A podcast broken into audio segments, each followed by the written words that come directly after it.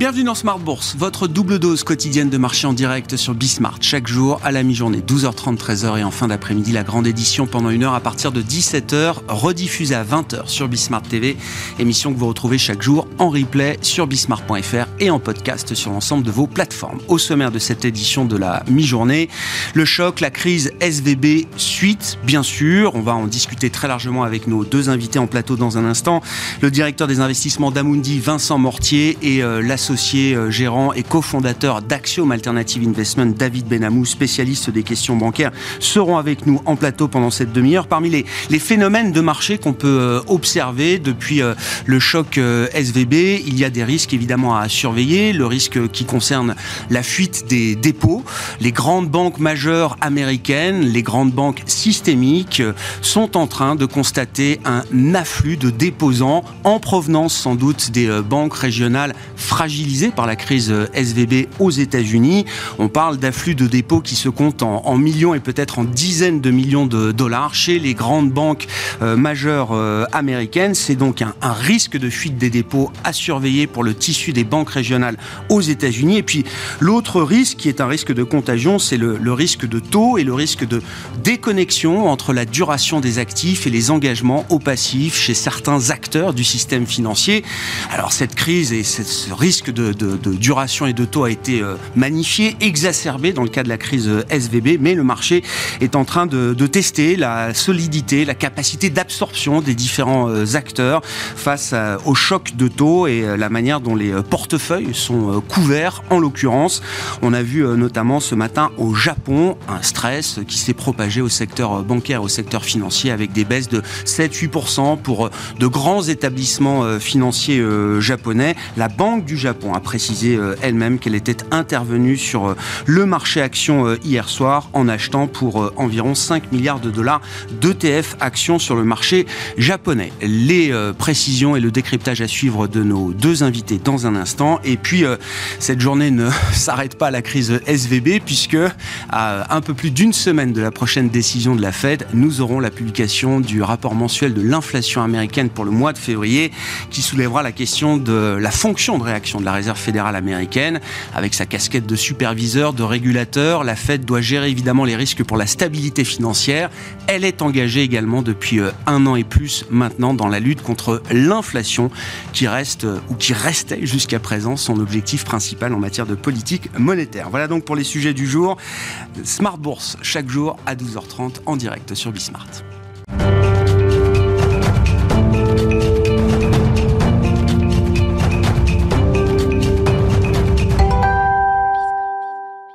Deux invités avec nous en plateau pour faire le point sur la situation et la crise euh, SVB aux États-Unis et ses euh, conséquences sur euh, les marchés et sur l'économie. Vincent Mortier avec nous en plateau, le directeur des investissements d'Amundi. Vincent, bonjour et bienvenue. Bonjour Merci d'être là. Et David Benamou à nos côtés également, associé gérant, cofondateur et directeur des investissements d'Axiom Alternative Investment. Bonjour David.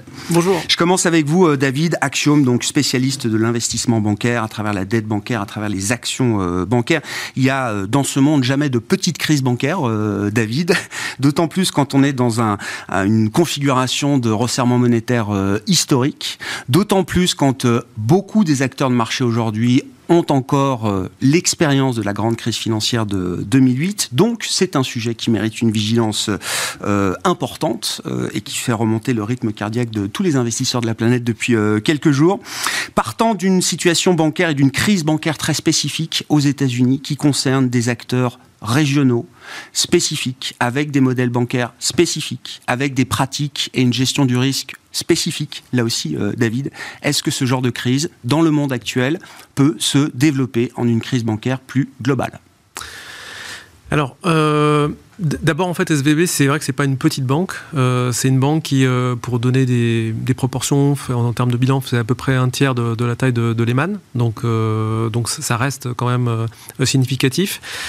C'est vrai que SVB, c'est une banque qui est très très particulière. Euh, alors, on en a beaucoup parlé euh, ces dernières journées médias, mais c'est vraiment euh, voilà, une banque avec une très forte concentration de dépôts, dans une industrie qui consomme énormément de cash, hein, l'industrie de, la technologie, et avec des pratiques bancaires qui, sont, alors, qui proviennent en fait de dérogations qui ont été faites à la réglementation baloise qui date de 2018. Hein, c'est Donald Trump qui a introduit un amendement en fait, au Dodd-Frank Act, et donc exonérant euh, les banques de moins de 250 milliards de bilan, euh, d'un certain nombre de, de contrôles de risque et d'un certain nombre de bonnes pratiques euh, qu'on a en revanche en Europe, même pour les petites banques. Donc il est clair que au moment où on parle, on a toujours des tensions très très fortes aux États-Unis et, avec en fait une, un flight to quality qui se fait sur les dépôts, c'est-à-dire mm. les dépôts des petites banques, les déposants des petites banques en fait se retournent vers les, vers les grandes. Alors, est-ce que ça peut se, propager euh, à l'Europe ou même plus globalement au reste, du monde. Euh, nous, nous pensons que non, euh, pour plusieurs raisons. D'abord, en fait, il y, a très peu d'exposition entre les banques européennes et les banques régionales américaines. ensuite, on a en Europe une réglementation qui est extrêmement stricte sur les, sur les dépôts. D'ailleurs, on, a eu le test avec, avec Crédit Suisse au quatrième trimestre de l'année dernière, puisque pour donner des ordres de grandeur, Crédit Suisse a perdu à peu près 130 milliards de dépôts en un trimestre l'année dernière sans faire de pertes. Pourquoi? Parce que bah, tout simplement, en fait, euh, euh, le bouc est edgé, contrairement à ce qui se passe euh, aux États-Unis et aussi sans difficulté sur la liquidité, euh, puisque Crédit Suisse a pu rembourser les dépôts avec, euh, euh, il y a en, Europe et théoriquement, plus largement au plan balois, un dispositif de, liquidité qui s'appelle le, le, ratio de liquidité. le ratio de liquidité, LCR, et celui de Crédit Suisse est passé de 190% à 140%. Donc même encore aujourd'hui, après cette, cette, énorme outflow qu'on a eu chez Crédit Suisse, euh, voilà, la, banque est encore en état de fournir la liquidité. Même le plus mauvais élève de la classe bancaire en termes de gouvernance en Europe, je le dis moi-même, euh, Crédit Suisse, est capable d'absorber un choc que SVB n'a pas été capable d'absorber. Absolument. Absolument. Est-ce que ça suffit à se rassurer, euh, euh, David? On, sait qu'effectivement, le, risque, c'est la, perte de confiance euh, généralisée. Est-ce qu'à ce stade, la rationalisation du risque bancaire tel que vous l'a présenté et le schéma de protection mis en place par les autorités de régulation aux États-Unis de manière assez rapide, est-ce que c'est suffisant pour rassurer les investisseurs qui semblaient pas l'être tant que ça encore hier, euh, David Non, aux États-Unis, visiblement, euh, pas encore. Euh, alors, le dispositif qui a, été mis en place, c'est un dispositif qui a été mis en place en fait assez rapidement. il va être utile pour ces deux banques-là, mais il, sera nécessairement, on, devra nécessairement en fait le, modifier si la, si la crise s'étend. Bon. Si on a besoin de garantir plus de dépôts que ce qui est prévu ah, aujourd'hui dans la, la, garantie euh, proposée. Exactement. Si d'autres banques régionales euh, euh, sont, en, sont, en, sont en difficulté. Et il faudra faire deux choses. Donc étendre ce, ce, dispositif de, garantie et de protection pour assurer la survie, entre guillemets, du plus grand nombre de banques régionales. Et immédiatement après, surtout, ce qu'il faudra mettre en place, c'est un très grand chantier réglementaire pour mettre ces banques dans une situation de réglementation de base normale. Euh, parce que euh, ce qui s'est passé, euh, ce qui s'est passé en termes de gestion de bilan est totalement hallucinant quand on voit ça d'un point de vue européen. C'est des banques qui, alors sous les 250 milliards de bilan, qui ne passaient même pas de, stress test. Il n'y avait pas de test sur les ratios de liquidité, notamment, je crois, pour ces banques à, moins de 250 milliards de, de, bilan. Euh, SVB étant euh, très proche quand même de ce seuil-là. Hein. Exactement, et, dont le CEO a, fait plusieurs fois du lobbying pour repousser la limite euh, ah au-delà des, 250 milliards. Hmm. Donc, donc voilà, c'est des, des, banques sur lesquelles vous n'avez pas de couverture. Donc la duration du, du book de SVB, c'était 6 ce qui est totalement hallucinant en période de hausse de taux. Déconnexion totale, quoi. Voilà. Donc, donc, donc voilà, c'est pour ça que ce qui s'est passé. C'est toujours facile de le dire après coup, mais, en tout cas, n'est pas surprenant, surtout quand on compare aux pratiques et, euh, et, à la réglementation européenne. Sur le, le, phénomène de fuite des dépôts qu'on observe et qu'il faudra quantifier évidemment, donc des banques régionales américaines vers les 5-6 euh, grandes banques majeures euh, systémiques, quel va être l'impact pour les banques régionales, la profitabilité des banques régionales, et pour les euh, 5-6 grandes banques majeures euh, américaines qui visiblement sont en train de rappeler des gars le week-end pour pouvoir ouvrir les comptes qu'on leur demande d'ouvrir euh, en urgence. Alors, ça va être assez terrible, mais d'un autre côté, ce qu'il y a de, ce qu'il y a d'amusant, c'est de faire juste un petit parallèle avec la réglementation et la valorisation. Donc, avant, une banque régionale, en fait, US, avec une réglementation très très légère, c'était 20 fois les résultats. Donc aujourd'hui, maintenant, c'est 5 fois les résultats. Euh, et globalement, je, je pense que c'est un bon indicateur et ça pourrait même se détériorer parce que ce qui se passe, en tout cas d'un point de vue funding, euh, c'est que pour retenir les dépôts, euh, les petites banques régionales vont devoir payer beaucoup plus les déposants. Et en revanche, euh, JP Morgan et, et, autres qui reçoivent des, des, afflux massifs de dépôts ont probablement beaucoup moins besoin de rémunérer euh, les dépôts. Donc ça va être clairement euh, un transfert de... De profitabilité, on peut dire Oui, c'est ça Absolument, ouais. vers les grandes banques. Euh, L'autre risque qu'on surveille, donc c'est le risque de taux et de duration. Vous l'avez très bien exprimé, effectivement, avec une déconnexion. Alors, sachant quand même que le métier de transformation, c'est aussi le la base normalement du métier de, de, banquier. Donc il y a toujours cette déconnexion entre les, les engagements et la duration des, des, actifs. Le tout étant de cadrer ça quand même dans les limites euh, qui soient euh, acceptables et, euh, et, et normales. Ça n'était pas le cas chez SVB. Néanmoins, ce risque de taux, ce risque de déconnexion entre la duration des actifs et les engagements, on le retrouve dans d'autres institutions financières. Ça a été aussi un thème au cœur de la crise des fonds de pension britanniques, par exemple, en octobre dernier. On a vu ce matin quelques grandes institutions financières japonaises qui étaient là aussi, par effet de contagion, un peu sous, euh, sous pression.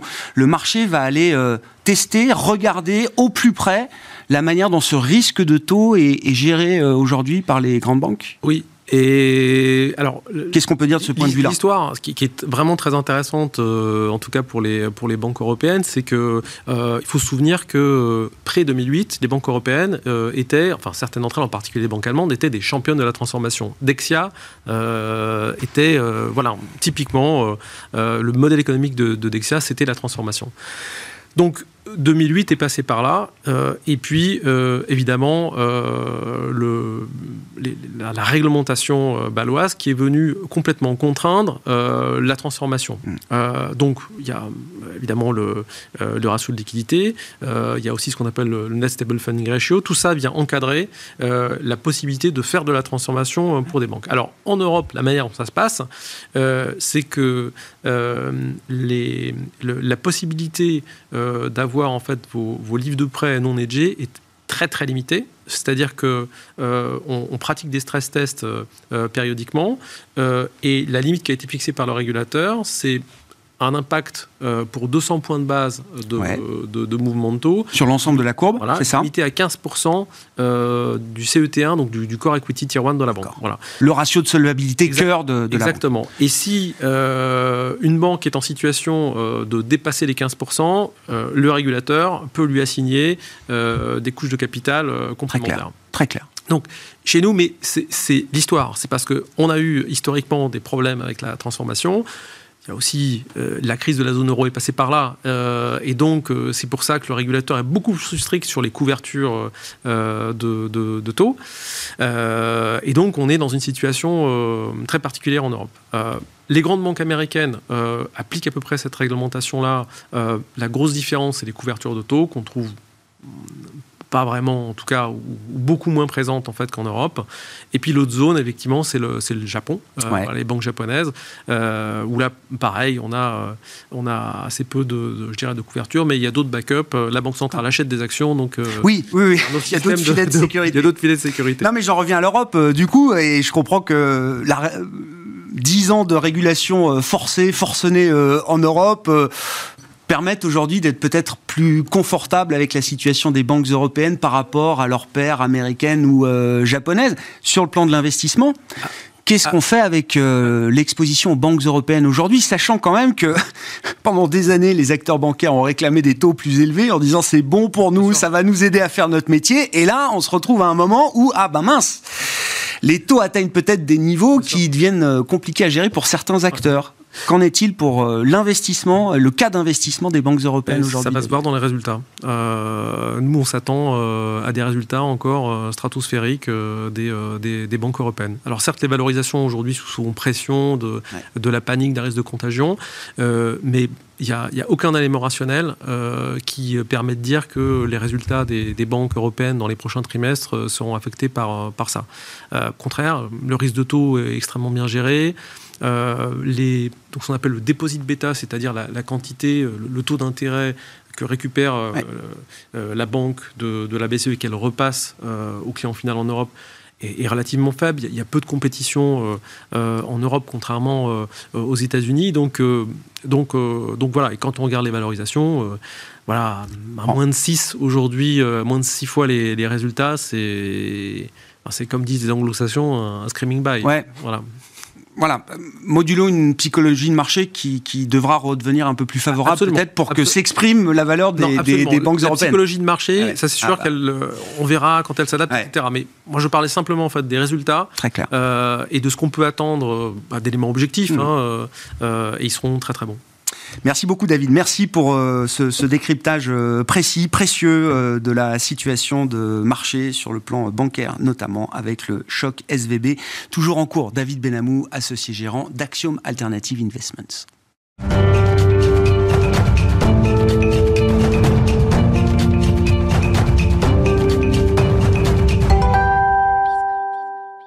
Nous poursuivons la discussion donc avec Vincent Mortier, je le rappelle, à nos côtés en plateau, directeur des investissements d'Amundi, sur la base de ce qui vient d'être euh, décrit par euh, David Benamou. Euh, Vincent, quels sont les éléments qui animent la réflexion du directeur des investissements d'Amundi à ce stade?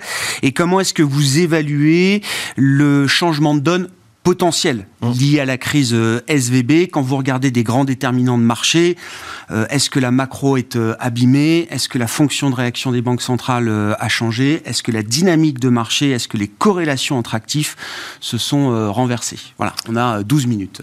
D'accord. bon, en fait, bon, sur le marché action, il y a une réaction assez normale hein, de repricing de risque de découverte de nouvelles primes de risque, euh, il faut se rappeler quand même que euh, on est toujours en territoire positif hein, cette année sur les marchés actions aux États-Unis et en Europe. Donc on ne peut pas dire qu'il y a eu une correction majeure ou une panique, sauf sur certains titres très précis pour des bonnes raisons. Donc côté marché actions, euh, pour l'instant, on reste quand même constructif sur des, des niveaux relativement élevés. Ce qui a été frappant, c'est ce qui s'est passé sur les taux. Et c'est là-dessus que vraiment euh, toute l'action s'est concentrée. Les taux américains, le 2 ans a quand même perdu 1% en quelques jours. Ça, c'est quasiment jamais vu. Il faut remonter 30, euh, 40 euh, ans auparavant pour voir ça. Le 10 ans US a perdu 50 points de base. C'est quand même assez majeur. Donc le marché envoie un message très fort à la Fed, ou met sous pression la Fed, d'interrompre sa trajectoire haussière voire même un broker ce matin euh, parlait d'une potentielle euh, baisse de taux euh, au prochain meeting. Bon, moi, j'ai toujours appris un dicton Don't fight the Fed. je pense que le marché. alors, de manière aussi très technique, hein, parce que beaucoup d'acteurs étaient, notamment des CTA, étaient clairement exposés dans l'autre sens, donc mm. on, on, coupait leur position assez brutalement. Et on verra le chiffre d'inflation, hein, comme vous avez dit euh, cet après-midi, qui va donner, euh, qui va peut-être remettre les pendules à l'heure hein, sur euh, l'importance de continuer le combat mm. contre l'inflation. Mais on pense qu'il serait hasardeux, voire très dangereux pour la Fed de changer sa trajectoire. Alors peut-être que de 50, ils feront 25, mais si c'est 0 ou moins 25, à court terme, ce sera positif pour les marchés, mais à moyen terme, ce sera dramatique. Parce que l'inflation ne sera plus du tout sous contrôle, et on va revenir aux années 70. On sait comment ça s'est terminé. Donc, euh, on, espère que Powell euh, et, ses conseillers et les gouverneurs vont être euh, raisonnables pour ne pas perdre de vue l'objectif quand même fondamental qui est de renormaliser euh, les pressions inflationnistes. À ce stade, vous dites effectivement, ne serait-ce que d'un point de vue de risk management, mm. la Fed a tout intérêt à laisser euh, le maximum d'options ouvertes euh, sur la table.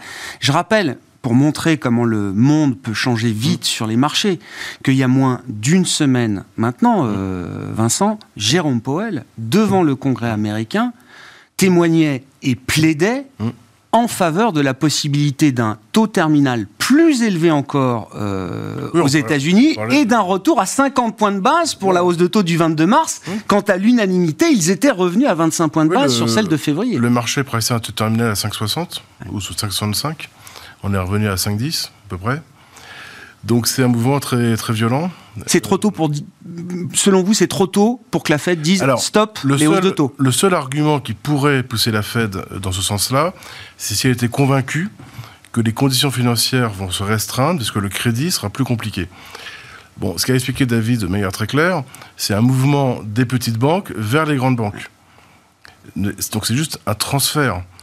Je n'ai pas en tête que les grandes banques, avec ces dépôts additionnels, vont être plus restrictives en crédit. Les petites banques, oui. Mais est-ce que le système en son ensemble sera plus restrictif Ça reste à voir. Donc, si la Fed se base sur cet argument-là, à mon avis, c'est un pari un peu risqué. Hmm. Et à mon avis, ils vont attendre un peu d'avoir plus de données pour, euh, pour décider. Euh, et, on verra aussi euh, si les banques centrales, entre elles, pour une fois, se coordonnent un petit peu. Ça n'a pas été encore le cas ces derniers temps. Mais un scénario mauvais serait une Fed qui fait cavalier seul euh, et qui euh, perd de vue euh, l'inflation et une BCE qui continue son chemin et annonce 50 points de base. Ça créerait un, décalage, une désynchronisation très forte entre deux banques centrales majeures. Donc du coup, des, chocs sur les monnaies, potentiellement, qu'il faut surveiller.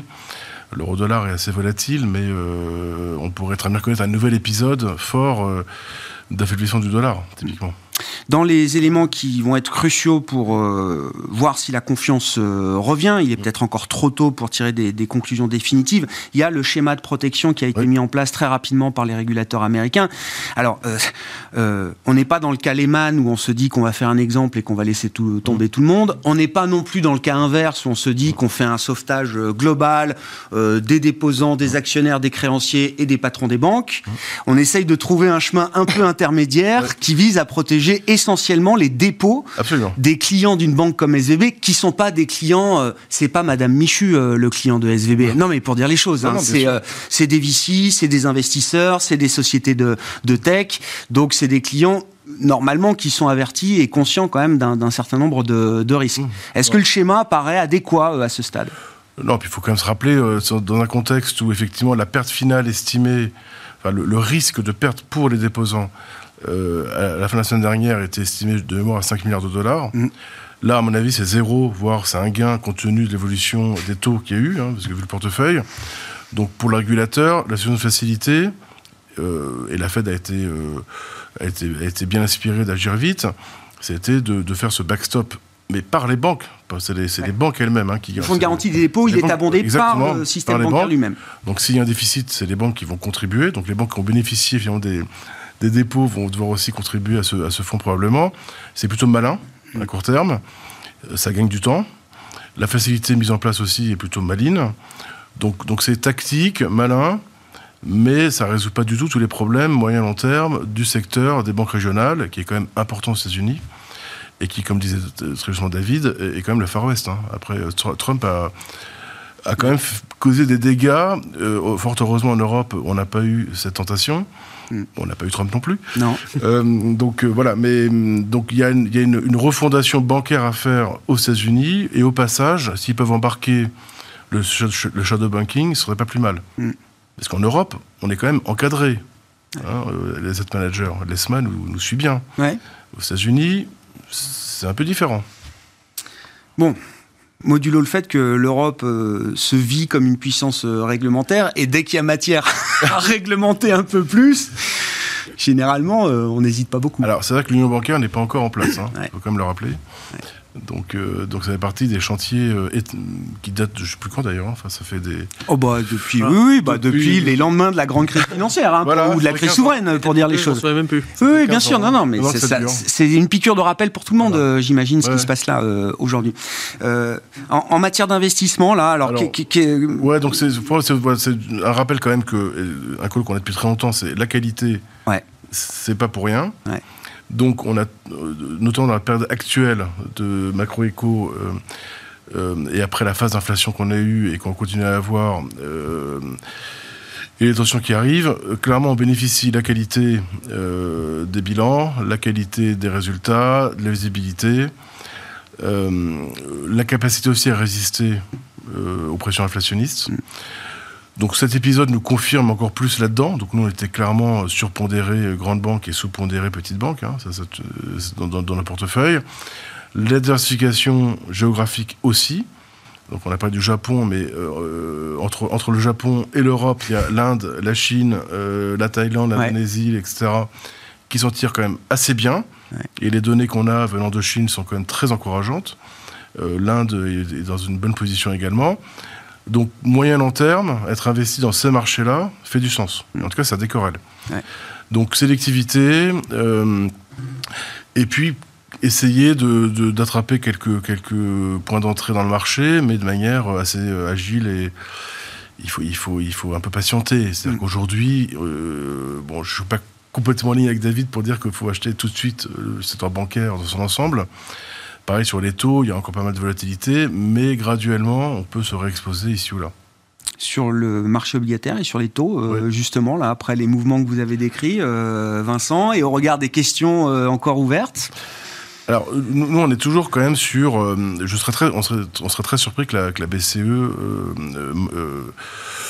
devienne plus molle. Sur soi, la, lutte contre l'inflation. Donc, le taux terminal, la, la, BCE, on est clairement de plus en plus vers les 4%. Euh, même si le marché est un peu en dessous. Mm. Sur les taux longs, euh, si on prend le Bund, le BTP, euh, etc., on estime qu'ils sont quand même relativement à un niveau fair de pricing. Donc stratégiquement, on a un fonds de portefeuille qui est quand même investi en, en Govise. Investment grade, donc crédit haute qualité, est également correct. Le, plus on descend en qualité de crédit, plus c'est quand même cher par rapport au, euh, aux capacités de gain euh, futures. Donc euh, on est quand même beaucoup plus prudent sur le milieu du tableau à yield. Donc tout ce qui est single B, double B. Là, il y a des primes de risque qui ont été bien consommées déjà. Voilà, c'est ça. Donc il n'y a plus beaucoup de gras en fait à extraire. Dans un contexte quand même macro qui reste incertain et des risques de récession qui sont retardés mais qui n'ont pas disparu. Mm. Donc ça, il faut quand même garder à l'esprit. Et on est sous pondéré US déjà depuis quelques mois et on continue à l'être de manière assez, assez franche. Donc on est euh, sous pondéré US, neutre, neutre, à peu près neutre Europe et sur pondéré Asie, hmm. schématiquement. Bon, ça va être une euh, séquence euh, clé, effectivement, hein, jusqu'au discours et jusqu'à à la réunion de la Réserve fédérale américaine la semaine prochaine. Donc, il y a ce chiffre d'inflation, il y a les nouvelles projections macroéconomiques, mais quelle valeur est-ce que les investisseurs accorderont à ces projections qui se feront quand même sur la base d'éléments et de, de mesures prise avant le choc euh, SVB. Et puis, entre le rôle de régulateur, euh, de garant de la stabilité financière et de la stabilité des prix, il faudra voir comment l'arbitrage se fait. Hein. C'est schizophrénique. Oui, donc, bah, ça l'était déjà, ça l'est encore plus euh, mm. aujourd'hui, en ce 14 mars. Merci beaucoup, messieurs. Merci, de, votre, de votre éclairage sur la situation de marché qui s'est peut-être encore un peu plus complexifiée ces dernières heures et ces derniers jours. Vincent Mortier, directeur des investissements d'Amundi, et David Benamou, associé gérant d'Axiom Alternative Investment, étaient les invités de Smart Bourse à la mi-journée sur Bismart. On se retrouve à 17h en direct pour une nouvelle édition.